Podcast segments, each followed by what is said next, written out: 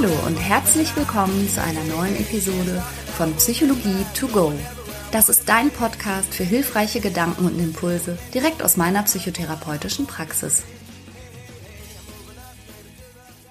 Hallo, das ist Psychologie to go, eine neue Episode mit mir, mit Franka. Und heute habe ich richtig Spaß gehabt in der Vorbereitung.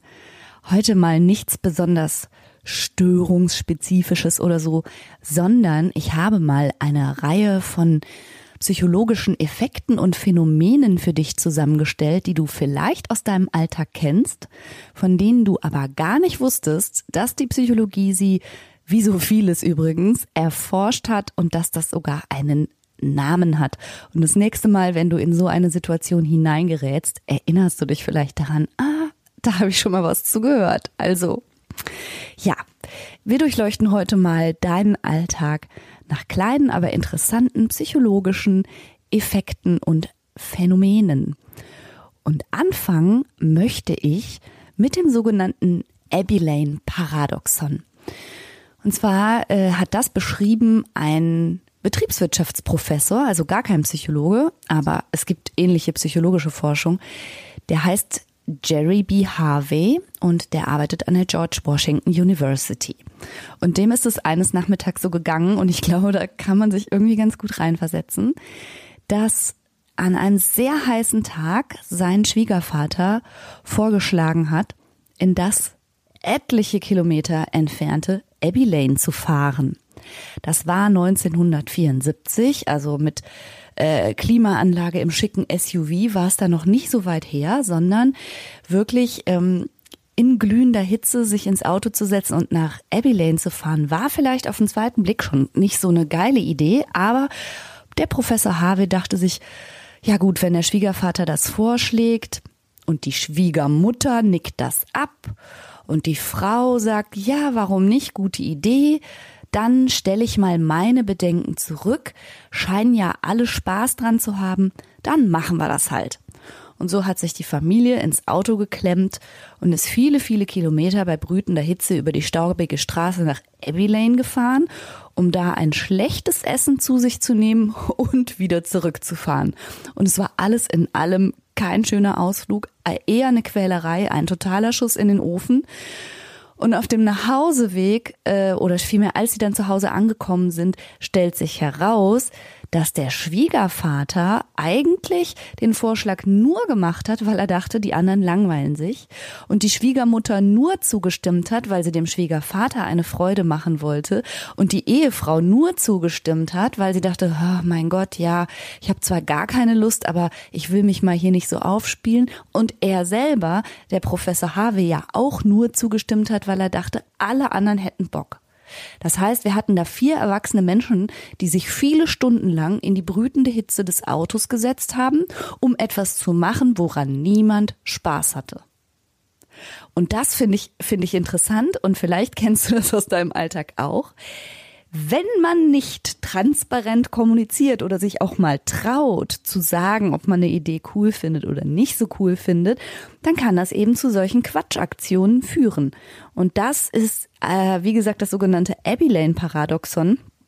Paradox halt, weil die Leute ihrer eigenen Einstellung und Haltung und ihrem eigenen Wunsch zuwiderhandeln. Also im Grunde das Paradox entsteht, dass da eine Gruppe von mündigen Menschen etwas tut, was ihnen gerade eigentlich überhaupt gar keinen Spaß bereitet. Und damit verbunden ist auch ein Begriff aus der Sozialpsychologie, die sogenannte pluralistische Ignoranz. Und das ist so eine Situation, in der die Mehrheit eigentlich etwas ablehnt, aber beim Blick in die Gesichter der anderen denkt, okay, die finden das alle cool. Also alle glauben daran, was die anderen glauben, während es keiner glaubt. Und das ist ja unterm Strich definitiv ein Kommunikationsproblem und auch ein Problem, sich klar für oder gegen etwas zu positionieren und stattdessen eben zu interpretieren, was die anderen angeblich möchten. Und noch erschwert wird es natürlich, wenn alle lächelnd sagen, ja, prima, fein, ja, natürlich machen wir das so, ganz toll. Und eben niemand sagt, was er oder sie wirklich meint. Das führt dann zu so ganz dummen Entscheidungen. Und ich hatte ja schon gesagt, Professor Harvey ist ja eigentlich Betriebswissenschaftler und auch dieses ähm, dieser Begriff der pluralistischen Ignoranz wird vor allen Dingen auch in so Wirtschaftskontexten äh, häufiger mal benutzt, wo dann wirklich ganze Führungsetagen was super Dummes entscheiden oder ein Produkt auf den Markt bringen oder eine Werbung abnicken. Freunde, was ist das denn? Ich habe neulich aus Versehen mal wieder Fernsehen geschaut. Also ich guck überhaupt kein Fernsehen, aber wenn es denn dann mal passiert in einem Hotel oder so, ich bin sowas von bestürzt, was für Werbung die sich trauen zu zeigen. Die ist doch sowas von schlecht. Das kann nur auf solchen pluralistischen Ignoranzphänomenen beruhen oder dass alle sagen, ja, wow, ganz groß echt so geil, wow, das wird die Leute wirklich umhauen. Und alle nicken das insgeheim ab, obwohl sie ja offensichtlich denken müssen, was für eine Scheiße haben wir denn hier zusammen produziert. Aber keiner traut sich das zu sagen. Anders kann ich mir das echt nicht erklären. Ja, und aber so ein bisschen nicht so lustig ist natürlich auch, und es ist ein wenig damit verbunden, ein weiterer Effekt, und das ist der sogenannte Bystander-Effekt. Und da passiert etwas ein wenig ähnliches. Es ist auch ein sozialpsychologisches Gruppenphänomen.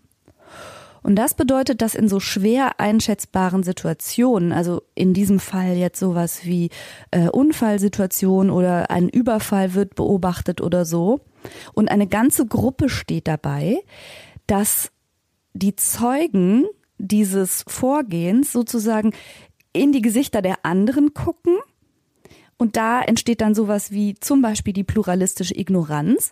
Alle denken, na kann ja nicht so schlimm sein, sonst würde ja jemand reagieren. Also irgendwie wird den anderen dann zugetraut, dass die die Situation jetzt hier voll erfasst haben. Was passiert hier? Ist das gefährlich? Braucht jemand Hilfe? Hat schon jemand einen Krankenwagen gerufen? Whatsoever. Und dann kommt es zu einer sogenannten Verantwortungsdiffusion und am Ende hilft niemand oder niemand schreitet ein oder alle stehen nur passiv blöd guckend herum. Das ist wirklich richtig fatal, wenn diese Gemengelage als aus ja, die anderen werden es schon irgendwie besser wissen, sich dann durchsetzt und so kommt, dass das teilweise wirklich schreckliche Dinge Menschen passieren, obwohl ganz viele Zeugen drumherum stehen. Und das ist der sogenannte Bystander-Effekt. Den haben Daniel Katz und Floyd Allport schon 1931 beschrieben.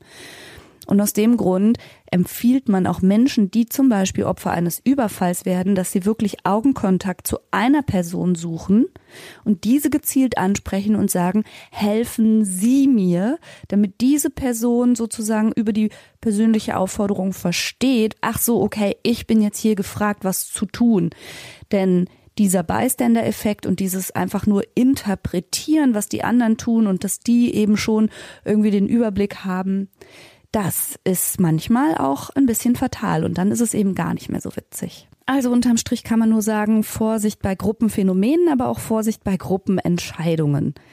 Trau dich ruhig mal nachzufragen, ob das jetzt wirklich so ist, dass alle Bock da drauf haben und frag dich mal wirklich, warum die anderen jetzt gerade mehr Ahnung von der Situation haben sollten als du.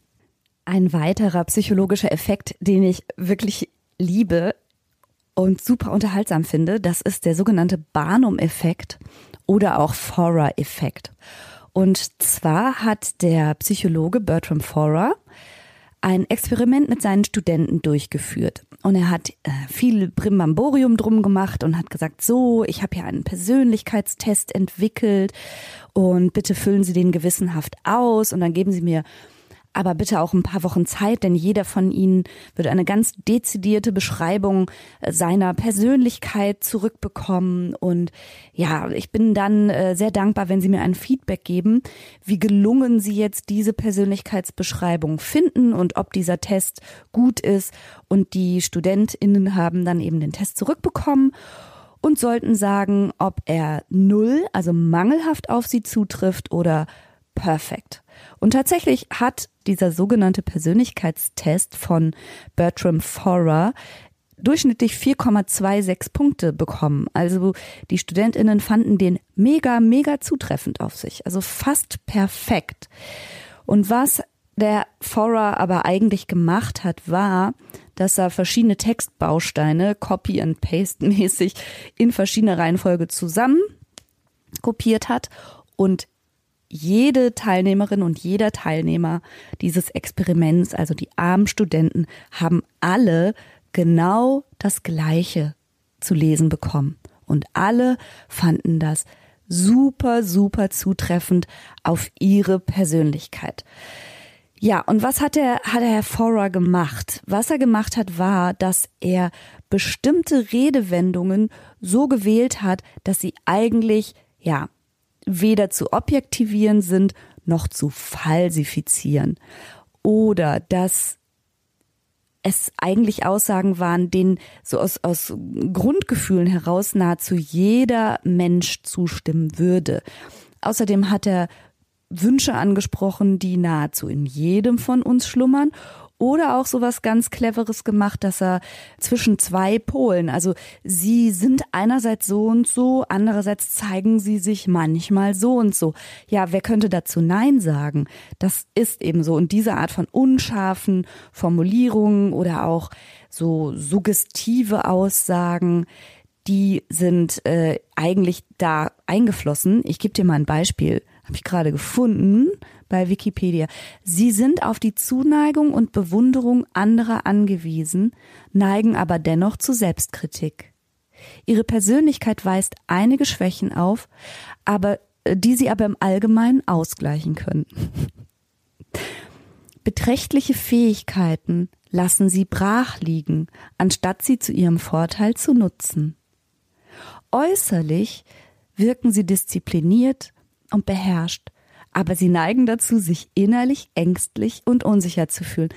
Und das ist halt super witzig, weil wer, wer könnte dazu Nein sagen? Also, dass manchmal die Außenwirkung eine andere ist als die Innenwirkung, dass sich selber jeder Inside sehr viel verletzlicher und ängstlicher fühlt, als das andere so ahnen, dass jeder von uns das Gefühl hat, oh ja, in mir schlummert noch ganz viel Potenzial, das ich noch nicht ausgeschöpft habe und so weiter.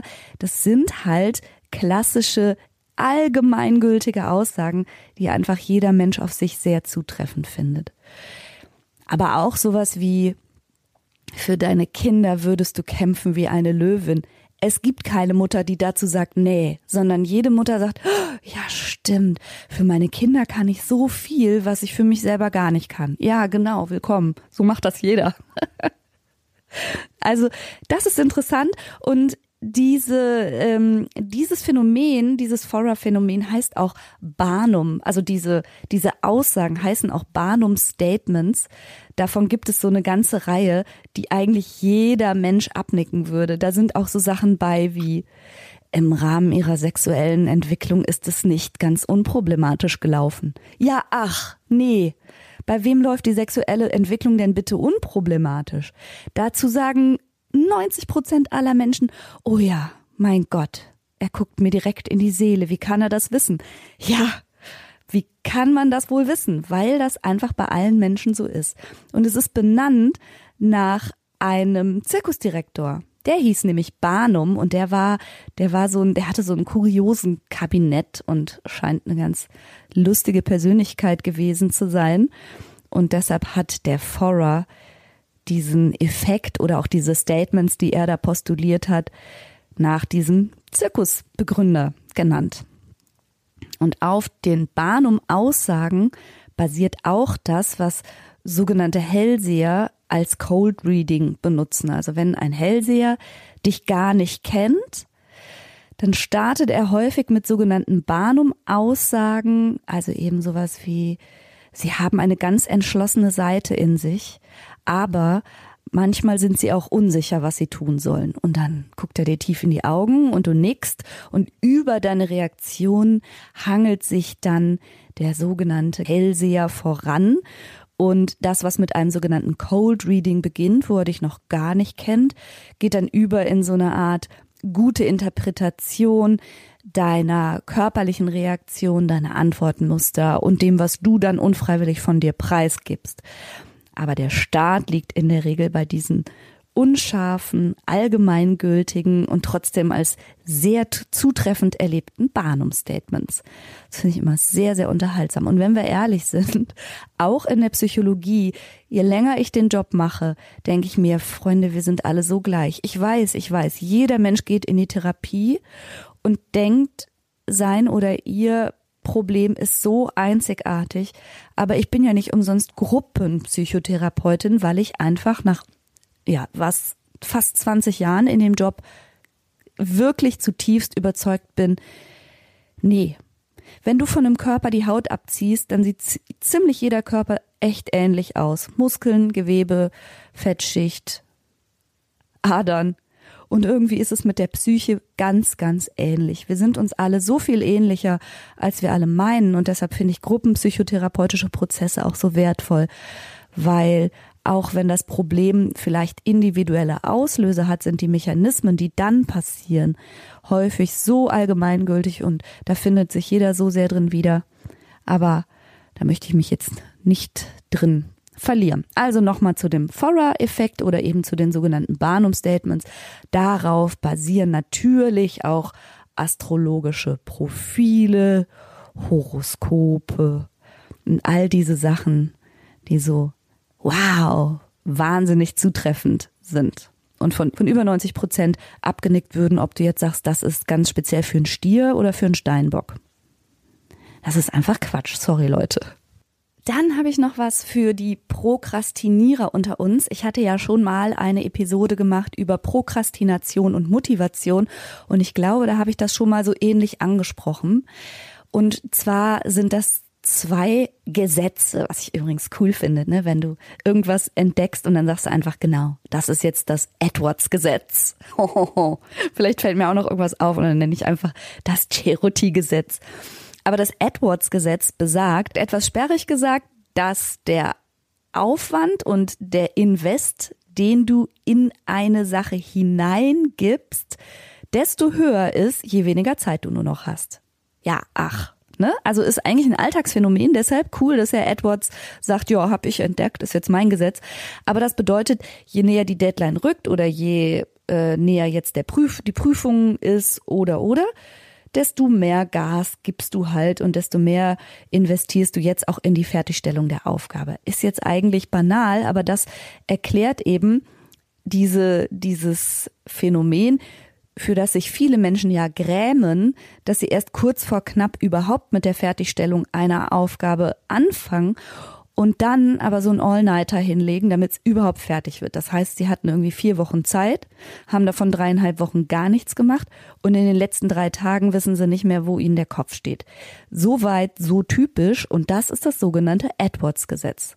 Also je weniger Zeit du nur noch hast, desto größer wird proportional dein Aufwand. Deshalb habe ich ja an anderer Stelle auch schon mal empfohlen, sich lieber zwischen Deadlines zu setzen, damit man eben wenigstens häppchenweise immer mal wieder kurzfristig seinen Aufwand erhöht bis zur nächsten Deadline und nicht nur die eine ultimative Deadline da steht und man dann wirklich ins Schwimmen gerät. Und damit in Verbindung oder zumindest was so, was so Arbeitsaufwand angeht, steht das sogenannte Parkinson'sche Gesetz und das ist nicht der Parkinson von der Parkinson-Erkrankung, sondern das ist ein britischer Publizist gewesen, Cyril Northcote Parkinson, genau genommen. Und der hat auch was Spannendes entdeckt und das ist die Halbtagsfalle überhaupt. Er sagt, die Arbeit dehnt sich genau in das Zeitfensterchen hinein, das du dieser Arbeit gibst. Also ganz häufig ist es eben so, dass nicht eine Arbeit zwei Stunden dauert und deshalb machst du sie zwei Stunden lang, sondern du weißt, dass das Zeitfenster zwei Stunden lang ist und in der Zeit machst du halt die Arbeit fertig. Und umgekehrt, wenn du einen ganzen Arbeitstag hast, dann verteilst du alle Aufgaben auf den ganzen Arbeitstag. Wenn du aber, so wie ich, Zeit meines Lebens eine Halbtagskraft oder Teilzeitkraft warst, machst du, Überraschung, Überraschung, die gleiche Tätigkeit in weniger Zeit und übrigens auch für weniger Geld. Also Vorsicht, was das Parkinson'sche Gesetz angeht.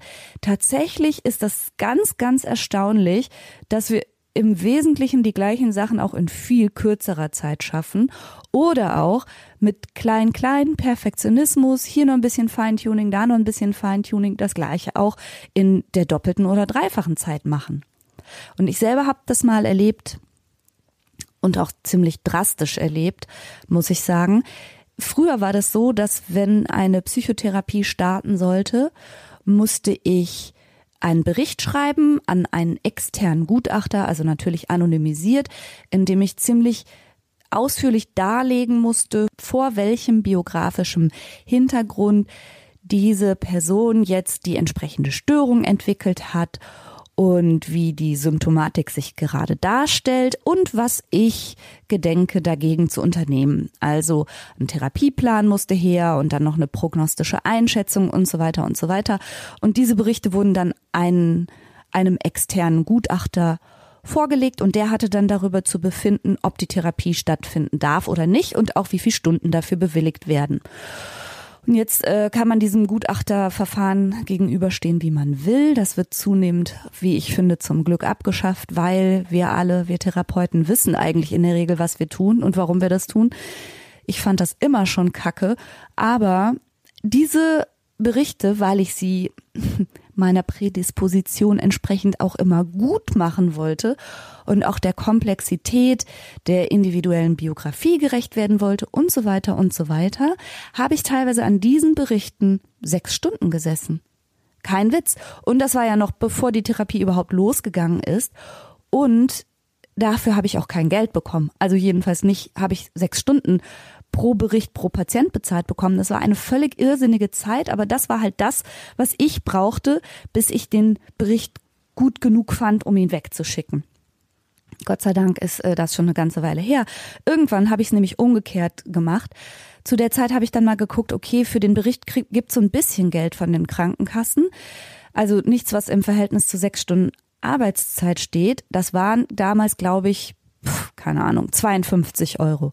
Und dann habe ich einfach umgerechnet, hey, okay, wenn die Krankenkassen der Meinung sind, mir dafür 52 Euro be zu bezahlen, dann kann das ja keine Tätigkeit sein, der ich jetzt sechs Stunden einräumen darf.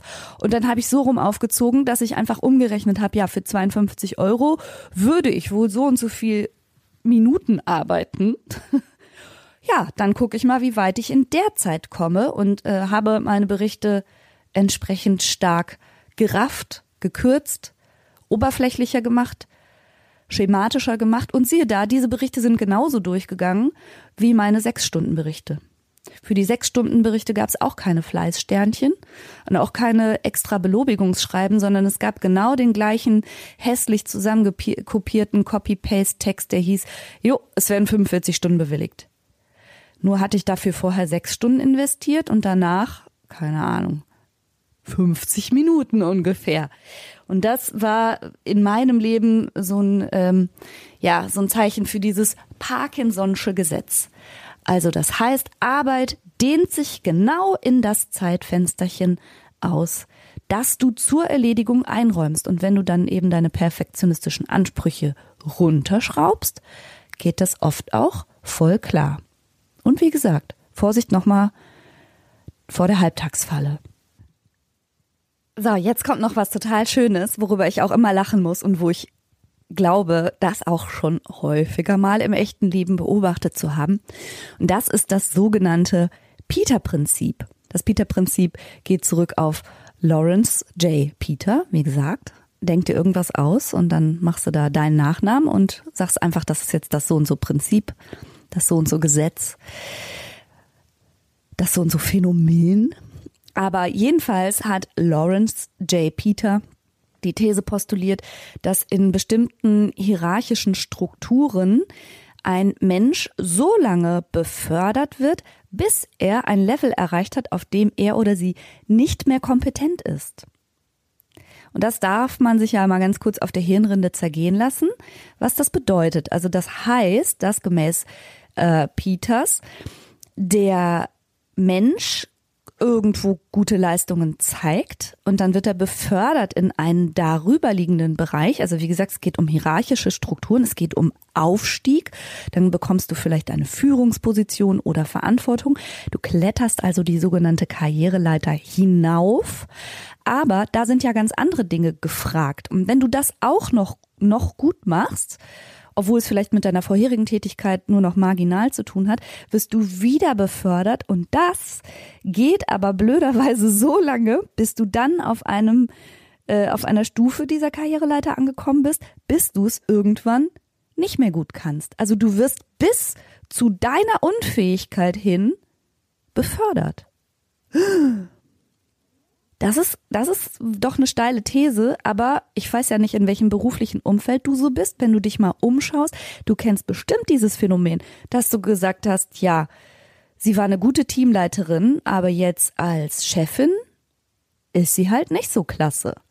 Oder vielleicht geht's dir selber auch so, dass du denkst, eigentlich war ich auf dem, was ich vorher gemacht habe, super, aber jetzt hier die ganzen Einsatzpläne zu schreiben, was zu meiner nächsten Karrierestufe gehört, darin bin ich überhaupt gar nicht gut. Das ist eigentlich nicht mein Kompetenzbereich.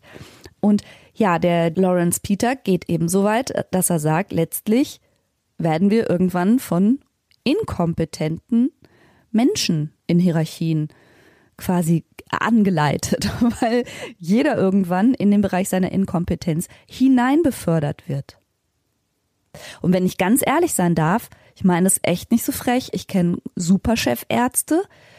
Manchmal denke ich aber auch, hm, ich möchte gar nicht so gern die Chefarztbehandlung haben hier bitte im Haus. Können wir das bitte auslassen, die Chefarztbehandlung?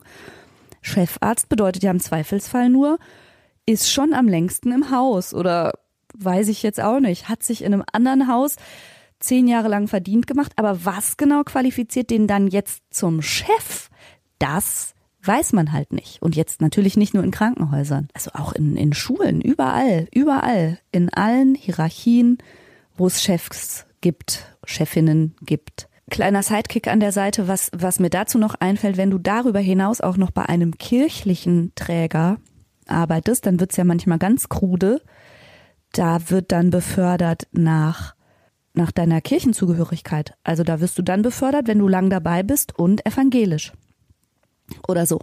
Ob dich das jetzt für irgendwas qualifiziert, steht ja auf einem völlig anderen Blatt. Also ich finde es manchmal regelrecht irre aus betriebswirtschaftlicher Sicht, welche Menschen dann in Führungspositionen kommen und aufgrund welcher Kriterien. Also von mir aus, wenn es einen ganz großen Wert hat, protestantisch zu sein und man hätte zehn mega qualifizierte Leute und alle sind protestantisch und dann sagt man, davon nehmen wir hier keine Ahnung, das schärfste Messer aus der Schublade und die wird jetzt Chefin. Aber Fakt ist ja, dass man manchmal aus, aus einer Handvoll Leute guckt, wer ist überhaupt noch in der Kirche, wer ist davon evangelisch. Jawohl, den nehmen wir. Das ist doch verrückt, Leute, jetzt mal ohne Witz. Da braucht ihr doch keine Psychologen für, die euch das wissenschaftlich erklären, dass das eine blöde Idee ist.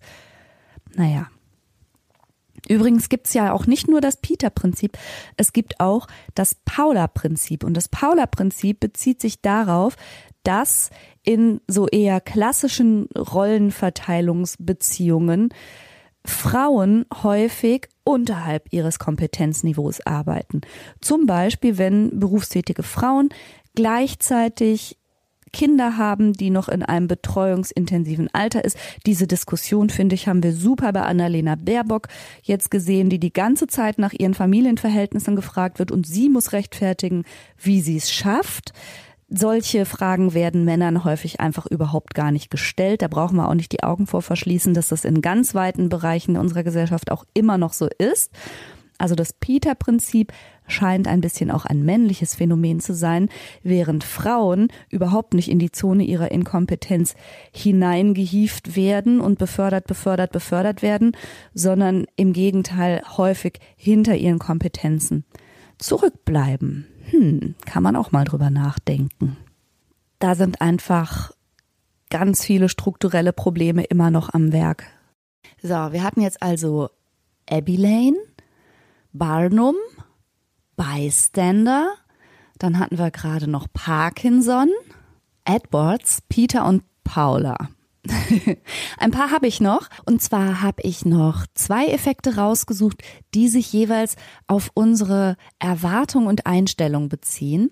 Und das erste, was ich kurz berichten möchte, ist der sogenannte Pygmalion-Effekt. Und Pygmalion, so habe ich jetzt in dem Kontext auch überhaupt erst mal gelernt, damit habe ich mich nämlich vorher nicht befasst, woher der Titel kommt. Das war ein Bildhauer, also es kommt aus der griechischen Mythologie und Pygmalion hat die Statue einer Frau geschaffen, die er dann so schön fand, äh, dass er sich in sie verliebt hat und sie für lebendig hielt. Und zwar hat er sie so entschlossen als lebendig behandelt, dass die anderen griechischen Götter ihm schließlich den Wunsch erfüllt haben und sie tatsächlich lebendig gemacht haben. Also sprich, er hatte vorher die deutliche Überzeugung, sie ist lebendig und daraufhin wurde sie lebendig. Und das ist eben das, was sich im Pygmalion-Effekt ein bisschen widerspiegelt. Der Pygmalion-Effekt geht auf die Sozialpsychologinnen Leonore Jacobson und Robert Rosenthal zurück. Und zwar haben die folgendes ziemlich radikales Experiment in den 60er Jahren gemacht. Sie haben Grundschulkinder per Zufall, also die Klassen wirklich per Zufall bestimmt und haben den neuen, neuen Lehrern dieser Schulklassen mitgeteilt, dass sie eine hervorragende und quasi handverlesende, intellektuell richtig starke Klasse da vor sich hätten äh, und quasi schon so prognostiziert, dass diese Klasse sich hervorragend entwickeln wird, weil da einfach so kleine helle Kerzen versammelt sind. Und siehe da, und wie gesagt, die Klassen waren per Zufall so oder so bezeichnet worden. Andere Schulklassen waren eben als ganz normale Schulklassen deklariert. Äh, und siehe da, die, die angeblich so besonders helle Kinderchen äh, sein sollten, zeigten dann hinterher auch bessere Effekte und eine steilere Lernkurve. Und nicht nur waren die Noten dieser Schüler besser, sondern sogar der gemessene IQ dieser entsprechenden Schülerinnen lag mit über 20 Punkten höher. Und das eigentlich aufgrund der Zufallsauswahl und der Lüge der Sozialpsychologinnen, die behauptet hatten, diese Schüler sind cleverer. Was bedeutet das? Also, wenn die Lehrerinnen die Einstellung haben, es mit sehr cleveren Schülerinnen zu tun zu haben, dann scheint sich das auf die Interaktion auszuwirken. Und in späteren Studien wurde das auch mit Videoanalysen nochmal beguckt. Und zwar wurden die vermeintlich intelligenten Schülerinnen mehr angelächelt, es gab mehr Augenkontakt zwischen den Lehrkräften und der Schulklasse, es wurde mehr gelobt und die tatsächliche Leistung wurde daraufhin besser, weil eigentlich das Verhalten sich verändert hat. Also die Erwartung, es mit cleveren Kinderchen zu tun zu haben, veränderte das Verhalten der Lehrkräfte zum Positiven und das machte diese Schüler tatsächlich in gewisser Weise besser. Sogar eben auf IQ-Punkte-Niveau und das finde ich schon einigermaßen bemerkenswert. Und zu diesem positiven Beispiel für den Rosenthal- oder Pygmalion-Effekt gibt es natürlich auch das Gegenbeispiel. Also auch eine negative Einstellung im Vorfeld entwickelt dann quasi eine Tendenz bestätigt zu werden. Und es gab, ich glaube, so 2009 war es eine Untersuchung von Julia Kube und die hat festgestellt, dass schon der Vorname eines Grundschulkindes dazu führt, dass die Lehrkräfte bestimmte Vorannahmen über dieses Kind haben und entsprechend dieses Kind dann auch einschätzen und eben auch behandeln. Und das hatte für manche Vornamen einen ganz negativen Effekt, beziehungsweise für die Kinder mit diesen Vornamen hatte das einen ganz negativen Effekt. Und damals titelte äh, der Spiegel zum Beispiel, aber auch etliche andere Zeitungen. Kevin ist kein Name, Kevin ist eine Diagnose. Weil eben bestimmte Namen, und daher kommt auch dieser Begriff Kevinismus oder auch Chantalismus, also damals von manchen Menschen als sehr modisch empfundene Vornamen, für Lehrkräfte wiederum eher irgendwas Abschreckendes beinhalteten und dann jedes Kind mit dem Namen Kevin oder Chantal entsprechend schon fast wie so ein bisschen leistungsschwach und verhaltensauffällig behandelt wurde. Und das besagt ja eben dann der Rosenthal-Effekt. Jemand, der so behandelt wird, zeigt dann tatsächlich auch eine Tendenz, sich so zu verhalten. Und das hat natürlich vielen Kindern wahrscheinlich gar nicht gut getan, dass die Namen, die ihre Eltern möglicherweise als besonders schick oder exotisch oder wie auch immer zeitgemäß empfunden haben, eben bei Lehrern nicht gut ankommen. Was bei Lehrern sehr gut ankommt, ist Hanna, Alexander, Simon, Jakob. Was nicht gut ankommt, ist Cedric, Kevin, Angelina und Mandy zum Beispiel. So war es 2009. Ja, so viel zum Pygmalion oder Rosenthal-Effekt, der einfach ja zeigt, wie sehr unsere Voreinstellung gegenüber bestimmten Dingen dann auch das Outcome hm, quasi mit beeinflusst. Und dazu passend gibt es dann noch ein letztes Phänomen, das ich heute gerne besprechen möchte, und das ist der sogenannte Confirmation Bias oder auch Bestätigungsfehler. Und dieser sogenannte Bestätigungsfehler oder auch Bestätigungsverzerrung bedeutet, dass wenn ich eine Überzeugung habe, ich alle Informationen, die diese Überzeugung zu bestätigen scheinen, nicht nur viel stärker rausfiltere aus meiner Umwelt, also stark wahrnehme, sondern auch besser erinnere, höher und wichtiger bewerte als gegensätzliche Informationen und eben unpassende Informationen oder widersprüchliche Informationen zu meiner Überzeugung auch generell eher ausblende. Und wie krass unerschütterlich einmal gefasste Überzeugungen sind, hat der Leon Festinger in einem interessanten, in einer interessanten Studie auch gezeigt. Und zwar hat er Sektenmitglieder untersucht. Also tatsächlich hat er sich mit Mitarbeitern Zugang zu so einer Sekte verschafft, die eine Apokalypse prophezeit hatte. Und man sollte ja meinen, die hatten einen festen Stichtag, an dem sie eben glaubten, jetzt geht die Welt unter. Und die Welt ist aber, nach allem, was ich mitbekommen habe, nicht untergegangen 1954. Und dann sollte man ja meinen, dass das eine derartige Dissonanz erzeugt, dass die Sektenmitglieder sich ja möglicherweise jetzt auch von der Realität überzeugen lassen, hey, die Welt ist gar nicht untergegangen, vielleicht habe ich mich geirrt. Aber stattdessen wurden die Theorien der Sektenmitglieder, warum jetzt die Welt nicht untergegangen ist, sondern das Gegenteil eingetroffen ist. Das wurde dann äh, erklärt zum Beispiel dadurch, dass ja eben die Sektenmitglieder so hart gebetet hatten, dass die ganze Welt durch die Gebete dieser Sekte verschont worden sei. Und es wurde also an dem ursprünglichen Glauben nicht gerührt, sondern die Realität wurde eben wiederum in diesen Glauben integriert und einfach nur mal so ein bisschen neu übersetzt.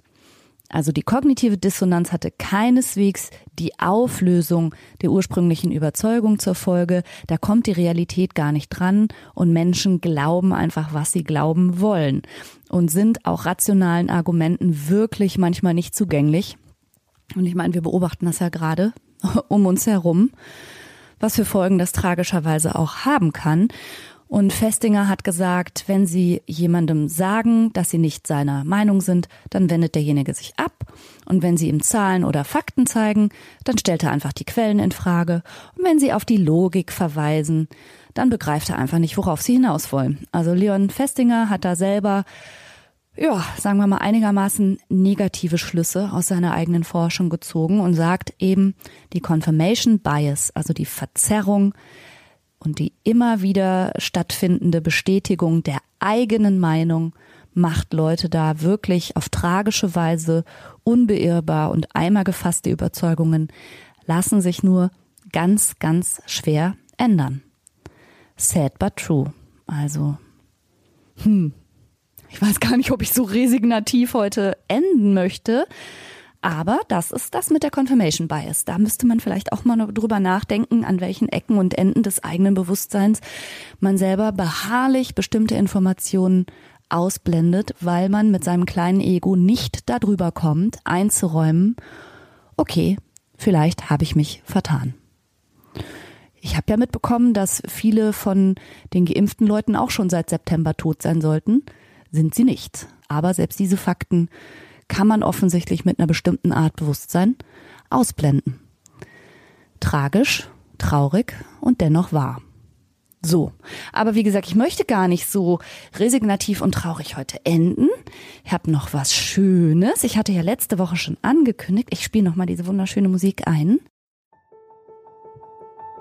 Schlafen. Tief und fest schlafen. Sich erholen, dem Körper Zeit geben für Regeneration und Genau, mein Adventskalender ist fertig, mein akustischer Adventskalender, den du aber nicht nur als Adventskalender benutzen kannst. Du kannst dir einfach die 24 Entspannungsübungen für 24 Euro kaufen, noch eine ganze Weile. Aber wenn du möchtest, mach's halt am 1. Dezember. Dann kannst du das selber wie Türchen, die sich täglich öffnen, benutzen oder einer lieben Person schenken, die vielleicht ein bisschen Entspannung braucht dieser Tage. So, ich verweise nochmal auf meine Winterpause. Nächste Woche gibt es noch eine Episode und dann mache ich eine kleine Podcast- und Social-Media-Pause für den Rest des Jahres. Aber erstmal hören wir uns, ja, entweder im akustischen Adventskalender, da habe ich wirklich meine entspannendste Stimme überhaupt eingeknipst, leise Musik drunter gelegt. Also entweder hören wir uns da oder nächste Woche. Bis dahin eine gute Zeit. Tschüss. just right. All the doors are open, and things are coming together just the way I was hoping. Now I'm never